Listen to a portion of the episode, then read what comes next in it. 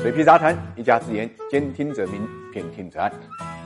别人都是资产，而我只有负债。近期呢，社科院公布了一个数据，引起了大家强烈关注。这个数据说呢，中国居民人均财富呢高达三十六点六万元。照此计算，一个三口之家呢，拥有一百一十万财富呢才算达标啊。五口之家则需要一百八十三万财富才算达标。这个数字公布之后呢，网友们纷纷说我又拖后腿了啊。也有人调侃，把首富跟我平均一下，我也是超级富豪。但争议归争议啊，居民人均财富超过三十六点六万是有数。据支撑的，据统计呢，中国社会总资产呢已经由二零一七年接近一千四百万亿上升到了二零一九年的一千六百五十五点六万亿。考虑到二零一九年社会总负债达到九百八十点一万亿，那么社会净财富呢就是六百七十五点五万亿。那么在这个社会净财富的分配中间，政府部门呢是占了百分之二十四，居民部分呢占百分之七十六，达到五百一十二点六万亿。算上中国的人口，居民人。人均财富大概就是三十六点六万。那么这个数据之所以引起关注，主要大家还是把居民财富呢与居民收入呢这个混淆了。居民收入是一个非常狭窄的概念啊，仅仅指居民的工资性收入、经营性收入及其他收入。而居民财富则是一个宽泛的概念，包括了居民手头的现金、存款、不动产、动产、金融资产等等。也就是说，居民人均财富里面包括了房子，而住房又恰恰是中国居民呢，特别是城镇居民最主要的资产。有调查报告就显示，二零一八年中国城镇居民家庭房产呢占家庭人均财富的百分之七十一点三五。那么大家想想，现在中国人均的住房面积在四十平方米左右。二零二零年全国商品房均价大概是九千八百六十元一平方米。按照这个来推算，现在这个人均财富数字呢，也不是很夸张。当然，话又说回来，人均只是一个平均值，也就是一个参考数字。再加上中国是个大国，不同地区经济发展存在差异是非常大的，各地的人均财富也就不一样。所以，我们看到除了这个平均数之外，还公布了一个中位数，这个中位数大概是十二万左右。换句话讲，如果个人的财富超过了十二万，你就超过了一半中国人，这样看大家的心情会不会好一点？